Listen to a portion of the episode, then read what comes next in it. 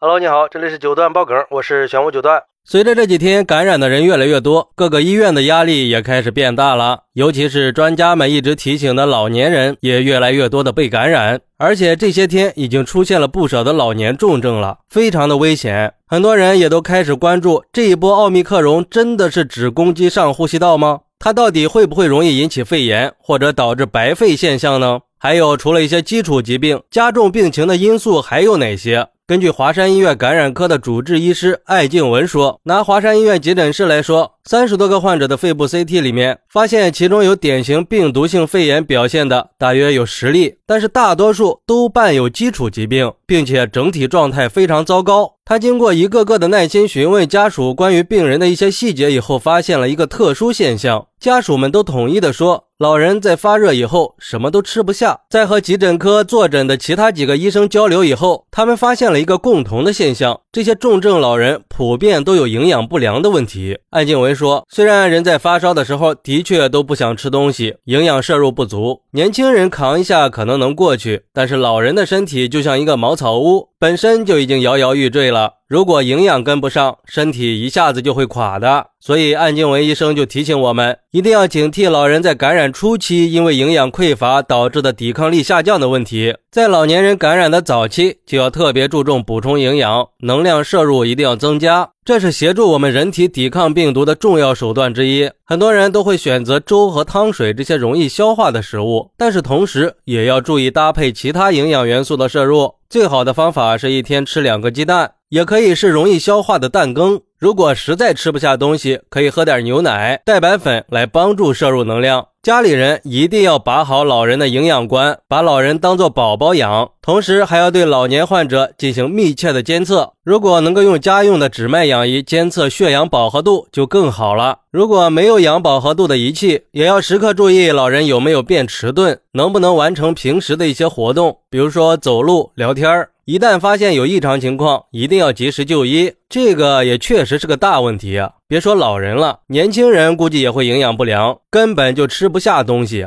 不过也确实应该加强营养。就像一个网友说的。医生说的完全没错，老人、孕妇、儿童都是蛋白质缺乏高风险群体，老人还是少肌性肥胖高风险群体。可以说，所有的老年人患病率都高，特点是腿上肌肉没有力气，走一阵子就很累。所以说，功夫还要在平时呀，老年同志们。钟南山院士他们家三代名医都喜欢喝牛奶，所以身体都很好。老年人每天都要保证优质蛋白质的摄入，这是常识。还有网友说，虽然说我们终于自由了，可是这种自由是需要强大的抵抗力才能享用的。这波阳了个阳，真的是考验抵抗力的时候。就算是感染了，抵抗力强的人痛苦也会少很多。不知道你们有没有发现，身边身体强壮的人是不是痛苦会少一些呢？这个我还真没有发现。不过在现在这种特殊时期，确实是营养比囤药还要更重要。之前不管是预防还是治疗，我们很多人都忽略了营养的重要性。大部分人阳了以后都是没有胃口的，但是对于老年人来说，补充营养又是至关重要的。只有充足的营养保障，才能让免疫系统有能力去对抗病毒，让我们早日康复。毕竟这个新冠病毒的感染它是不分年龄的，尤其是老年人感染以后，更有可能会发生重症，需要我们的重点保护。